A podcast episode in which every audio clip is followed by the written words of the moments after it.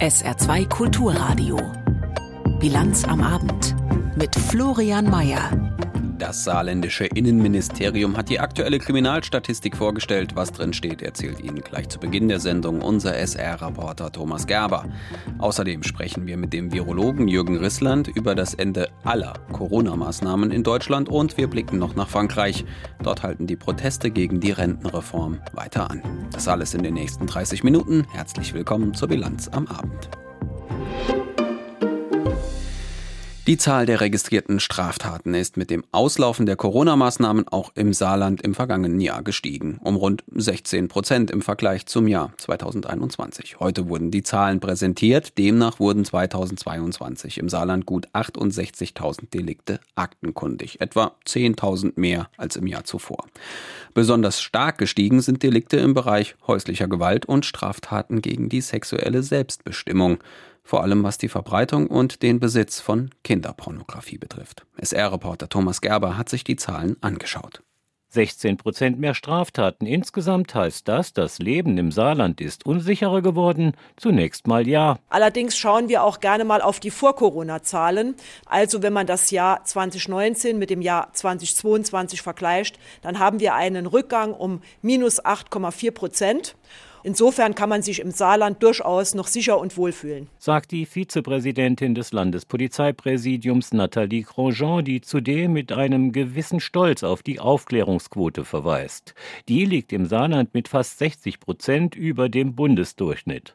Überdurchschnittlich allerdings auch die Deliktzahlen bei der häuslichen Gewalt. Hier gab es in der Corona-Zeit im Lockdown zumindest statistisch einen Rückgang im vergangenen Jahr, das coronamäßig ja noch nicht ganz gelockert war, ist die Zahl der Übergriffe wieder stark gestiegen. Wobei das Dunkelfeld, so Stephanie Dumont, Chefin des Landeskriminalamtes, schon immer hoch sei und bei circa 85 Prozent liege. Hinzu kam, dass oftmals in Corona-Zeiten, denke ich, auch die äh, Geschädigten wenig Möglichkeiten hatten, sich zu offenbaren und nach außen zu treten und das Ganze eben auch nicht sichtbar wurde. Das heißt, die konnten ihrem Peiniger eigentlich nicht entkommen? Genau. Und von daher sind, denke ich, auch viele Delikte im Verborgenen geblieben. In Zellfeld rücken dem gegenüber zunehmend Straftaten der Kinderpornografie. Hier sorgt seit einigen Jahren eine halbstaatliche Organisation aus den USA für Aufklärung. Sie hat mit Hilfe künstlicher Intelligenz ein Tool entwickelt, das Internetseiten und Messenger-Dienste automatisch scannt kennt und anhand von Farbtönen nackte Haut detektieren kann. Allein rund 1200 Fälle sind so ins Saarland gelangt. Eine eigene Ermittlungsgruppe befasst sich mit den Taten, wobei fast die Hälfte der Täter unter 21 Jahre alt ist, darunter auch viele strafunmündige Kinder unter 14. Dass sehr, sehr viele Kinder, Jugendliche selber von sich Bilder fertigen und dann in der Schulklasse im mit Freunden teilen. Und das ist wiederum auch ein, ein Verbrechenstatbestand, der sozusagen hier jetzt ermittelt und verfolgt wird. Der Appell von LKA-Chefin Dumont, Eltern, Lehrer, das komplette Umfeld sollen ein Auge darauf haben, was die Kinder im Netz und mit ihren Handys so treiben. Insgesamt rechnen die Ermittler für die kommenden Jahre in bestimmten Deliktbereichen mit steigenden Zahlen und das schon sehr bald. Das gelte für den Bereich Kinderpornografie, aber auch für die organisierte Kriminalität, etwa beim internationalen Drogen- und Waffenhandel. Das deute sich, so Vizepräsidentin Grandjean, schon jetzt an? Weil wir vermehrt es mit sogenannter kryptierten Handytelefonie im Bereich der organisierten Kriminalität zu tun haben. Äh, wir haben die Daten dort zwischenzeitlich erhalten. Die Handys sind geknackt worden. So könnte man es ausdrücken. All das fordert vermutlich weiteres Personal. Fünf Informatiker wurden bei der Landespolizei eingestellt, werden zu Cyberkriminalisten ausgebildet. Innenminister Joost bastelt zudem an einer erneuten Polizeireform, will Führungsstäbe verschlanken, also Wasserköpfe abbauen. Sie haben es vielleicht am Dienstag gemerkt. Die Webseite saarland.de und einige Unterseiten waren nicht erreichbar. Das Ergebnis einer sogenannten DDoS-Attacke. Einfach formuliert, die Internetseite wurde automatisiert so oft abgerufen und angefragt, dass sie unter den vielen Abrufen einfach zusammenbrach. Allen bisherigen Erkenntnissen nach das Werk russischer Hacker, die sich auch bei anderen Behörden und Ämtern breit machten. Andreas Braun. Die Angriffe deuten auf einen Trend hin, den IT-Sicherheitsforscher und auch deutsche Sicherheitsbehörden seit einiger Zeit mit Sorge beobachten. Es tauchen zunehmend pro-russische Hackergruppierungen auf, die sich als vermeintliche Patrioten bezeichnen und sich im Zuge des Krieges gegen die Ukraine offen auf die Seite des Kreml schlagen. Manche dieser Hacker haben sich zudem offenbar mit Cyberkriminellen vernetzt, die bislang eher für Angriffe auf Unternehmen mit Erpressungssoftware bekannt waren. Sie nehmen in koordinierten Aktionen nun scheinbar kritische Infrastruktur in Europa und Nordamerika ins Visier und scheuen nicht davor zurück, Menschenleben zu gefährden. Fraglich ist bislang, welche Motivation dahinter steckt. Ob sich die Hacker tatsächlich als kremltreue Patrioten und Unterstützer des Putin-Regimes begreifen oder ob der russische Staat gezielt Druck auf die Cybermafia ausübt und die Hacker für seine Zwecke einspannt. Auch eine dritte Option ist denkbar, eine Symbiose aus Cyberkriminellen und staatlichen Akteuren. In Sicherheitskreisen heißt es dazu, man habe ein ungutes Bauchgefühl. In der Szene der Cyberkriminellen und sogenannten Hacktivisten braue sich augenscheinlich etwas zusammen. Die Zuordnung, wer hinter einer bestimmten Attacke stecke, werde schwieriger. Und die Sorge ist groß, dass zunehmend eine gefährliche Mischung aus Cyberkriminellen, Hacktivisten und russischen Geheimdiensten entsteht.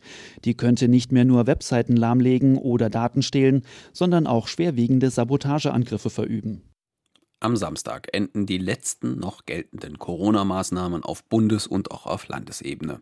Ein letztes Überbleibsel war etwa die Maskenpflicht in Krankenhäusern, Pflegeeinrichtungen und Arztpraxen. Allerdings können diese Einrichtungen immer noch selbst bestimmen, ob sie an dem Konzept festhalten wollen. Aber die Botschaft ist, die Pandemie wird nun zur Endemie. Nach zwei Jahren also zurück zu sowas wie Normalität mit Corona. Denn verschwunden ist das Virus nicht. Über das Ende der Maßnahmen und was nun aus den vergangenen zwei Jahren aufzuarbeiten ist, darüber habe ich mit dem saarländischen Virologen Jürgen Rissland kurz vor unserer Sendung sprechen können. Herr Rissland, am Samstag enden jetzt alle Corona-Maßnahmen. Aus Ihrer Sicht zu spät, zu früh, genau richtig? Ja, da muss ich Ihnen leider eine salomonische Antwort geben. Auf der einen Seite ja, äh, ja, das und auf der anderen Seite nein. Ja, deswegen, weil wir in unserem Volk jetzt eine ganze Menge an Immunität, an Abwehrkraft aufgebaut haben, sei es als Folge der Impfung oder sei es als Folge von Infektionen. Gleichzeitig hat sich das Virus auch so ein klein wenig erschöpft, hat also gerade bei dem evolutionären Sprung von der Delta-Variante im Herbst 2021 auf die Omikron-Variante eben wirklich an Gefahr abgenommen kann zwar leicht übertragen werden, macht aber weniger krank. Und deswegen ist das eigentlich schon ein Punkt, der durchaus es als richtig erscheinen lässt, dass wir jetzt in der aktuellen Phase eben die Corona-Maßnahmen zurückfahren. Das Nein gründet sich eher auf die sogenannten Langzeitfolgen. Wenn man mal genau hinguckt, sieht man, dass man eben nach einer Corona-Infektion durchaus eben in geschätzt etwa 10 Prozent der Fälle eben ein sogenanntes Long- oder Post-Covid-Syndrom durchmachen kann.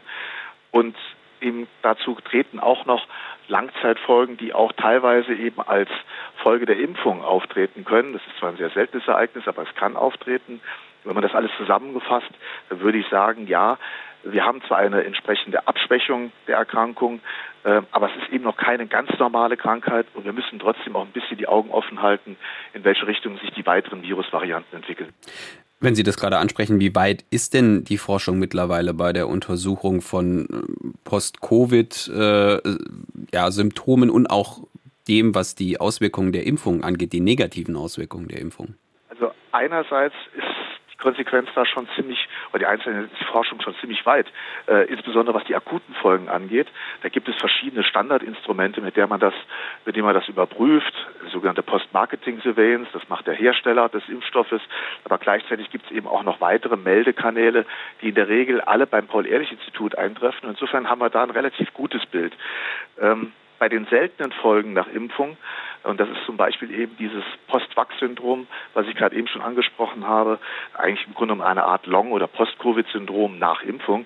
Da besteht tatsächlich noch Klärungsbedarf. Äh, wir sehen zwar, dass die Fallberichte eben auf ein eigentlich im Regelfall schon deutlich geringeres Risiko für das Auftreten äh, nach Impfung als eben nach einer Impf Infektion hinweisen. Größenordnung ist nochmal eben kleiner, wirklich deutlich weniger als ein pro Mill, also ein Fall pro tausend. Aber es ist eben immer noch eine relativ dünne Datengrundlage und da muss man noch ein bisschen nacharbeiten. Hm. Es klang vorhin schon so ein bisschen an, trotzdem stelle ich Ihnen die Frage jetzt noch einmal, die wir Ihnen quasi täglich, fast täglich in den letzten zwei Jahren gestellt haben. Wie bewerten Sie denn jetzt die aktuelle Corona-Lage? Sind wir an dem Punkt, dass Corona sich einreiht mit Grippe und Co.?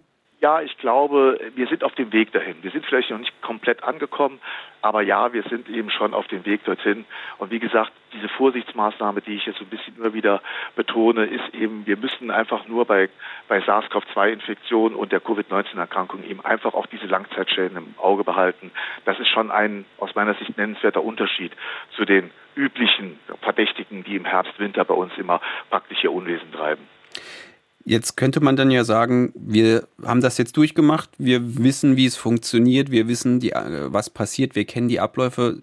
Hm, glauben Sie, dass wir jetzt äh, so eine Art Blaupause haben, wenn die nächste Pandemie, und es gibt ja durchaus äh, äh, Virologen, die sagen, es ist keine Frage des Ob, sondern nur noch des Wann, dass die nächste, wenn die nächste Pandemie auf uns zukommt? Also ich gehöre auch zu der Fraktion, die sagt, es ist keine Frage des Ob, sondern nur eine Frage des Wanns. Ähm, was die von Ihnen angesprochene Blaupause angeht, ich glaube schon, dass wir einiges gelernt haben in den letzten drei Jahren. Aber ich glaube auch, dass wir eben noch nicht das gesamte Maß praktisch äh, abschätzen können. Das gesamte Maß jetzt in Bezug auf Managemententscheidungen, was war gut oder schlecht, in Bezug auf die Kommunikation, was wurde wie, zu welchem Zeitpunkt kommuniziert und welche Konsequenzen sind auch entsprechend eingetreten. Also ich glaube, da müssen wir noch ein bisschen nacharbeiten und das heißt für mich nacharbeiten eben wirklich auf Bundesebene, aber eben auch auf Landesebene. Und deswegen freue ich mich, dass ich eben jetzt äh, eine Initiative des Gesundheitsausschusses des Landtages im Saarland unterstützen darf, der sich eben genau dieses Ziel gesetzt hat. Und ich denke, wir werden in, im laufenden Jahr auch noch entsprechende Ergebnisse haben. Vielleicht aber ein abschließender Kommentar dazu. Äh, ich sage immer so ein bisschen launig, man kann den Tag loben, sollte aber besser den Abend abwarten. Heißt, wir sind aktuell noch nicht in der Situation, dass die Pandemie komplett zu Ende ist. Sie hat sich zwar deutlich abgeschwächt, wir sehen wirklich eine deutliche Beruhigung der Situation, aber das eigentliche Ende kann nur die Weltgesundheitsorganisation erklären, nicht das Saarland, nicht die Bundesregierung, nicht die EU-Ebene, aber im Grunde genommen trotzdem als positive Botschaft, die Beruhigung ist auf jeden Fall eindeutig eingetreten sagt der saarländische Virologe Jürgen Rissland und das Gespräch haben wir vor der Sendung aufgezeichnet. Und wir bleiben thematisch noch bei Corona, denn mit dem Ende der Maßnahmen wird nun auch darüber diskutiert, wer künftig die Kosten für Corona-Schutzimpfungen zahlen wird. Geht es nach dem Willen von Bundesgesundheitsminister Karl Lauterbach, SPD, dann soll das weiterhin kostenfrei für alle möglich sein. Aber bisher konnten sich die Ärzteverbände und Krankenkassen in den Ländern nicht über die künftige Höhe der Vergütungen einigen. Jan Zimmermann. Inzwischen ist Bewegung in den Streit gekommen. In mehreren Bundesländern melden die kassenärztlichen Vereinigungen, dass sie sich mit den Krankenkassen geeinigt haben, zum Beispiel in Schleswig-Holstein und Bayern.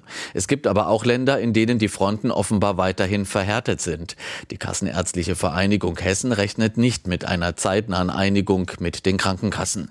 In diesen Ländern müssen diejenigen, die sich nach Ostern gegen Corona impfen lassen wollen, wohl vorerst selbst die Impfkosten übernehmen. Sie sollen aber das Geld von ihrer Krankenkasse zurückfordern können. Auch zwischen den Apotheken und den Krankenkassen gibt es bisher keine Einigung über die künftige Vergütung der Impfung. Der Deutsche Apothekerverband hat eine Schiedsstelle eingeschaltet. Viel Zeit bleibt nicht mehr. Morgen läuft die bundesweite Coronavirus-Impfverordnung aus. Ab dann sollen die Krankenkassen die Impfkosten übernehmen. Dazu müssen sie sich aber vorher mit den Ärzten und Apothekern geeinigt haben.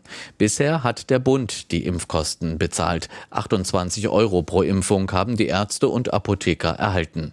Es ist 17.43 Uhr. Sie hören die Bilanz am Abend auf SR2 Kulturradio und Jana Hiege hat jetzt die Nachrichten für Sie.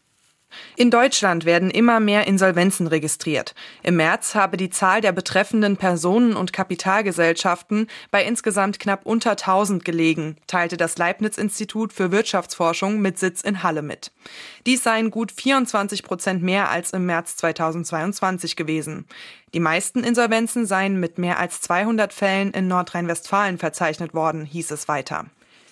Die Krankenkasse IKK Südwest weist darauf hin, dass es derzeit auffallend viele Krankenhauspatienten gibt.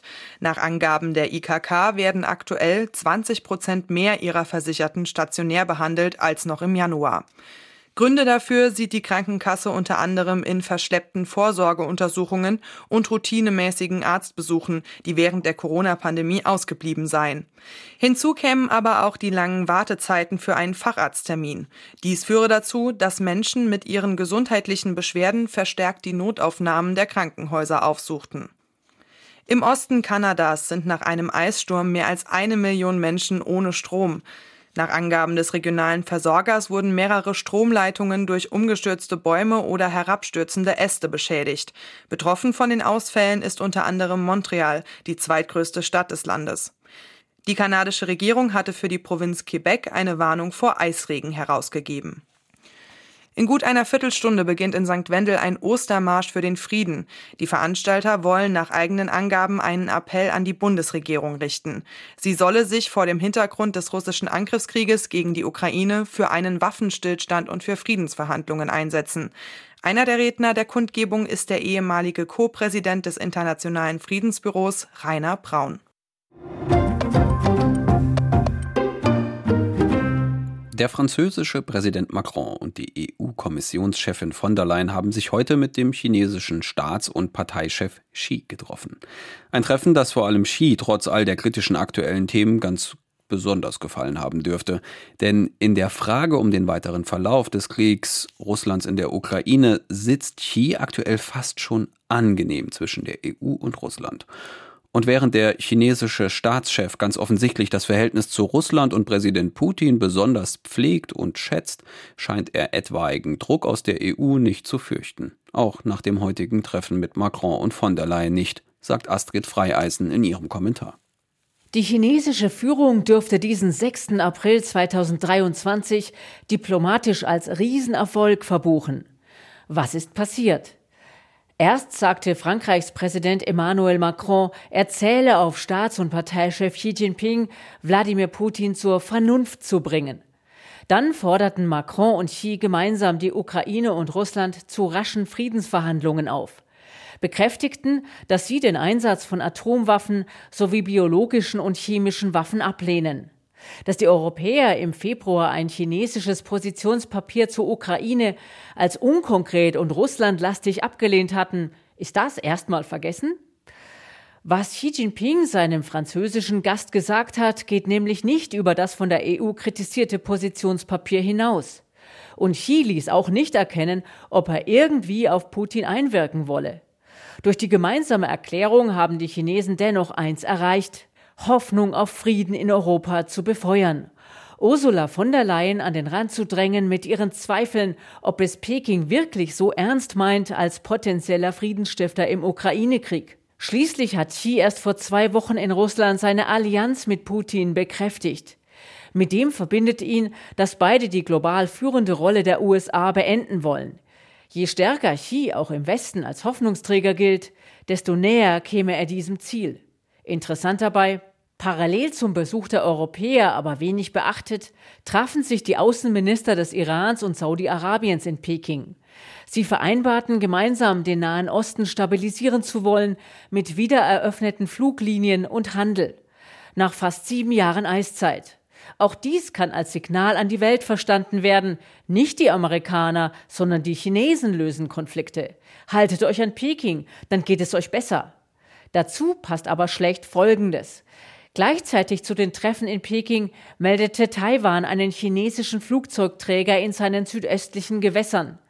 Als Reaktion auf das Treffen der taiwanischen Präsidentin Tsai Ing-wen mit dem Sprecher des US-Repräsentantenhauses McCarthy. Peking droht der demokratisch regierten Insel seit Jahren mit Krieg, mit einer gewaltsamen Eingliederung in die Volksrepublik. Vor einem Angriff auf Taiwan hat Ursula von der Leyen nach ihrem Treffen mit Xi in einer Pressekonferenz gewarnt. Ob Xi Jinping davon beeindruckt ist? In Peking dient jeder Schachzug dem klaren Ziel, am 100. Gründungstag der Volksrepublik die führende Weltmacht zu sein. Der 6. April 2023 unterstützte er diese Ambitionen, als dass er die EU als gewichtigen Block, als wichtigen Verhandlungspartner für Peking etabliert hätte. Und das ist sehr beunruhigend. Die Meinung von Astrid Freieisen. Die Gewerkschaften in Frankreich hatten am heutigen Donnerstag zum elften landesweiten Aktions- und Protesttag gegen die Rentenreform aufgerufen. Zur Erinnerung, die Reform sieht vor, dass das Renteneintrittsalter in Frankreich von 62 auf 64 Jahre steigen soll. Im ganzen Land sind nun rund 300 Aktionen gegen diese Pläne angekündigt gewesen und der Zulauf und der Ärger rund um die umstrittene Reform die reißen einfach nicht ab. Die Sicherheitsbehörden rechneten nämlich mit bis zu 800.000 Teilnehmern. Caroline Düller berichtet. Bastien, nennen wir den jungen Mann so, sitzt im Gras auf dem großen Platz vor dem Pariser Invalidendom. Für ihn ist es selbstverständlich dabei zu sein, auch wenn es schon der elfte landesweite Protesttag ist. Heute geht es darum zu zeigen, dass wir nicht geschwächt sind entschlossen, diesen Protest bis zum Ende durchzuziehen. Wir wollen einfach zeigen, dass wir nicht klein beigeben und dass diese Reform nicht durchgehen kann, weil einfach zu viele Reformen durchkommen, die unsere Freiheiten beschneiden und ungerecht sind. Das kann einfach nicht weitergehen. Bastien ist einer von vielen jungen Menschen, die man auch heute wieder auf der Demo sieht. Genauso wie Anouk. Auf die Frage, welche Art von Krise Frankreich gerade erlebt, hat sie eine klare Antwort. Eine soziale und eine politische. Klar beides. Politisch, weil die Reform mit dem Artikel 49.3 ohne Abstimmung durchs Parlament gegangen ist. Und das ist aus meiner Sicht eine total undemokratische Art zu regieren. Und sozial, weil diese Reform vor allem die trifft, die es eh oft schon am schwersten haben. Frauen oder Menschen in prekären Jobs. Also eine soziale und eine politische Krise. Crise sociale et crise démocratique. Für Christelle besteht diese Krise auch in der Art, wie die Regierung mit den Protesten umgeht. Euh, die Regierung versucht, die soziale Bewegung zu diskreditieren. Die Menschen wollen diese Reform nicht. Und es gibt so viele Versuche, uns als Extremisten, als gewalttätige Menschen darzustellen. Dabei kämpfen wir nur für das, was die Generationen vor uns erkämpft haben pour, euh, pour des acquis qui ont été durement gagnés par, euh, par nos aînés. Die viel diskutierten Ausschreitungen am Rande der Proteste, für Christelle sind die nicht gerechtfertigt, aber nachvollziehbar. Euh, die Gewalt entsteht in dem Moment, wenn der Dialog nicht mehr möglich ist. Ich bin nicht für Gewalt und entschuldige sie nicht, aber ab einem bestimmten Punkt ruft das Verhalten der Regierung diese Gewalt hervor, durch den Mangel an sozialem Dialog und durch die Verachtung für die Menschen, die hart arbeiten, die am Ende des Monats immer schwerer zurechtkommen, auch die Mittelschicht. Der heutige Aktionstag ist eine Art Intermezzo. Nach dem Treffen zwischen den Gewerkschaften und Regierungschefin Elisabeth Born gestern und vor der Entscheidung des Verfassungsrates über die Reform, die Ende nächster Woche fallen soll. Das Treffen mit der Premierministerin aus Sicht der Gewerkschaften ein Fehlschlag. Sie hoffe nun darauf, dass der Verfassungsrat das Projekt kippt, sagt Sophie Binet. Sie ist die neue Chefin der Gewerkschaft CGT. Den Verfassungsrat nennt man auch den Rat der Weisen. Und diese Rolle muss er jetzt annehmen. Man sieht, dass das Land in der Sackgasse steckt. Emmanuel Macron war erst der Präsident der Reichen, jetzt ist er der Präsident des Chaos. Er weigert sich zuzuhören und schließt sich im Élysée-Palast ein, weigert sich zu sehen, was im Land passiert. Und der Verfassungsrat muss ihm jetzt helfen, durchzublicken. Bastien, der junge Mann auf dem Rasen, macht sich da allerdings keine großen Hoffnungen. Er sei selbst Jurist, sagt er, und er glaube nicht, dass der Verfassungsrat die Reform kassiert. Die Proteste aber gehen weiter, glaubt er, und werden unberechenbarer. Überall sind wilde Demos, es wird gestreikt, es gibt Aktionen vor Präfekturen. Ein Teil der Menschen findet sich in den Forderungen der Gewerkschaften nicht wieder. Die denken, dass die Gewerkschaften nicht weit genug gehen. Ich sehe, dass es mehr Aktionen gibt und das ist keine Schwächung, sondern einfach eine Diversifizierung. Und ich glaube, das ist gut. Und von der französischen Hauptstadt Paris geht's jetzt nach Frankfurt an die Börse. Den Handelstag fasst heute für Sie Heidi Radwillers zusammen. An der Frankfurter Börse geht eine wegen Ostern verkürzte Handelswoche eher unspektakulär zu Ende.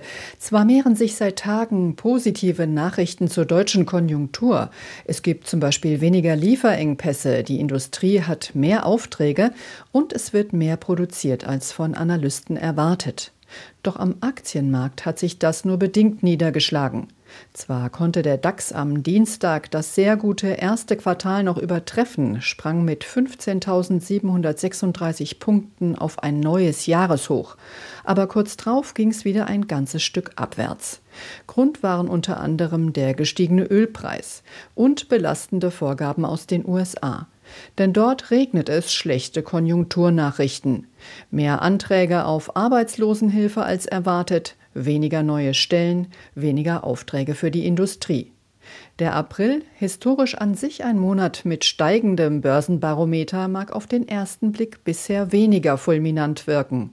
Ökonomen betonen aber, dass der DAX sein immer noch hohes Niveau habe auch in dieser Woche halten können. Der DAX schließt bei einem Stand von 15.598 Punkten, ein Minus von einem halben Prozent. Die Kreuzwegsprozession gehört in Jerusalem fest zur Tradition für hunderte Gläubige rund um Ostern. Selbst während der Corona-Pandemie waren zwar die Veranstaltungen in der Karwoche deutlich reduziert, aber die Prozessionen fanden trotzdem statt. Gläubige laden sich dabei teils große, schwere Kreuze auf, um den überlieferten Leidensweg Jesu nachzustellen, entlang der Via Dolorosa, von der Altstadt in Jerusalem zur Grabeskirche. Die kleine Kuriosität in der Geschichte, die Kreuze gibt's bei einem muslimischen Kreuzverleiher. Jan-Christoph Kitzler berichtet. Vermutlich gibt es niemanden, der so viele Kreuze über die Via Dolorosa getragen hat wie Mahmoud Kanaan. 40, 50 Kreuze hat er auf Lager, manche sind schon über 30 Jahre alt. Mahmoud ist Moslem und leitet ein kleines Familiengeschäft. Schon sein Großvater hatte 1967 die Idee zum Kreuzverleih. Wir haben unterschiedlich große Kreuze. Die größten bewahren wir woanders auf. Es gibt Gruppen, zum Beispiel aus Korea, die wollen das allergrößte Kreuz. Was man hier sieht, ist nur die Hälfte. Die Kreuze hier trägt man normalerweise auf der Schulter und läuft damit. Die Via Dolorosa, der Kreuzweg, zieht sich mitten durch die Altstadt von Jerusalem. Der Legende nach soll Jesus diesen Weg gelaufen sein, vom Palast des Pontius Pilatus bis zur Hinrichtungsstätte vor den Toren der Stadt nach Golgatha. Und manche christliche Pilgergruppen wollen genau diesen Weg nachgehen mit einem Kreuz, um die Leiden Jesu noch besser nachempfinden zu können. Für Mahmoud ist das ein Termingeschäft und alles andere als ein leichter Job. Es ist unterschiedlich. Manchmal kommen die Gruppen um halb sieben oder halb acht, manchmal aber auch schon um fünf oder vier. Das ist dann ziemlich früh. Und manchmal muss ich nicht nur eines, sondern zwei, drei oder vier Kreuze tragen. Vier Kreuze sind schwer, das ist anstrengend. Aber wenn Sie froh sind, bin ich es auch. Doch die Geschäfte gehen schlecht, auch wenn in der Karwoche immer noch die meisten seiner Kreuze unterwegs sind. Früher hat Mahmoud öfter 20 Kreuze am Tag verliehen, jetzt sind es manchmal nur noch zwei. Und streng genommen verdient Mahmoud sein Geld auch nicht mit dem Verleih von Kreuzen, sondern als Fotograf.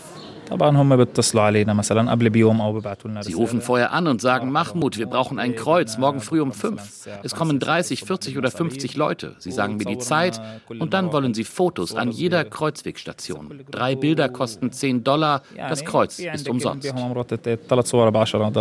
14 Stationen hat die Via Dolorosa, der Weg der Schmerzen.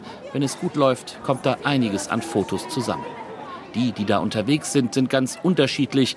Die wichtigsten Kunden kommen aus Italien und Spanien. Auch Polen, Irland und die USA sind oft vertreten. Bei einigen Gruppen kann man sehen, wie sie weinen. Ich kann sehen, wie sie das Kreuz umarmen. Manche sitzen auf dem Boden und kommen nicht weiter. Man sieht, dass sie sehr emotional sind. Manche Pilger brauchen etwas Zeit, um weitergehen zu können. Wenn sie die Via Dolorosa entlang gehen, dann fühlen sie, wie schmerzvoll das für Jesus war. Mahmoud bewahrt seine Kreuze auf halber Strecke auf zwischen der ersten Station und der Grabeskirche. Als Moslem ist ihm der Respekt anderer Religionen wichtig. Sie haben ihren Glauben und sie kommen als Pilger, so wie wir Muslime Pilger sind. Das ist das heilige Land, heilig für alle. Ich habe Respekt, kümmere mich und helfe ihnen. Ich zeige ihnen den Weg und versuche, Hindernisse zu beseitigen.